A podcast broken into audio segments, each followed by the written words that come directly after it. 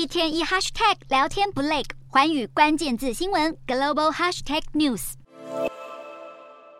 警察和示威者剧烈推挤，还有人直接朝警员丢掷信号弹，警方则以催泪瓦斯回敬。为了抗议法国政府的退休改革计划，各大城市涌现罢工及抗议人潮。法国巴黎共和广场上，民众举着标语，呼喊着口号，针对政府公布的退休改革计划上街游行抗议。根据官方提出的改革方案，法国计划将法定退休年龄从原本的六十二岁逐步调高到六十四岁，引发社会各界强烈反弹，民众愤而上街表达不满。这波全国性罢工潮，包括运输、学校、能源还有医疗等各行各业的人员都参与行动。不过，受到罢工影响，法国各地公共交通也严重受阻。巴黎多条地铁因此停驶，连飞机航班也受到波及。这波全国性的罢工行动成功获得广泛响应。法国总工会表示，十九日当天，全法各地共发起两百多场示威游行。法国内政部则统计，这次参加示威的人数高达一百一十二万人。首都巴黎的示威者达八万人。为了迫使政府让步，工会打算抗争到底。